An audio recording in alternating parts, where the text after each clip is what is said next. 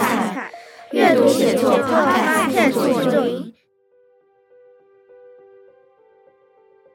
大家好，欢迎来到灰姑娘的多重宇宙，我是主持人 Hans。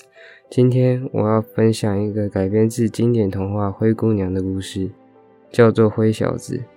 我将带领你进入一个神奇的世界，认识爱、勇气和善良。现在，让我们开始吧。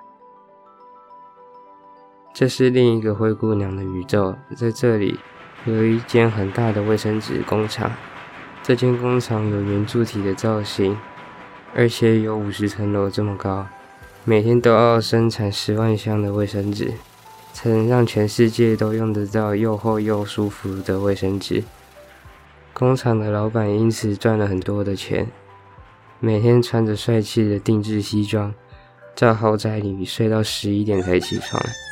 他有一个弟弟，叫做灰小子，每天穿着白色吊嘎、蓝色破洞牛仔裤，在哥哥的工厂里当搬运工，一次要搬八十公斤的箱子，让他的手每天都很酸。有一天，灰小子在外面上厕所的时候，听到有人大声地说：“有没有人可以帮我？我的卫生纸没了。”灰小子听到有人需要帮忙，就把手上的一包卫生纸丢了过去。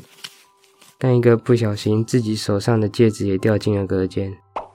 那个没卫生纸的人是一位有名气的千金小姐小美，她长得貌美无比，是出了名的歌手。在使用灰小子给的卫生纸上完厕所后，她看到脚边的戒指时，就想到一定是好心人掉的。她又下令要找到戒指的主人。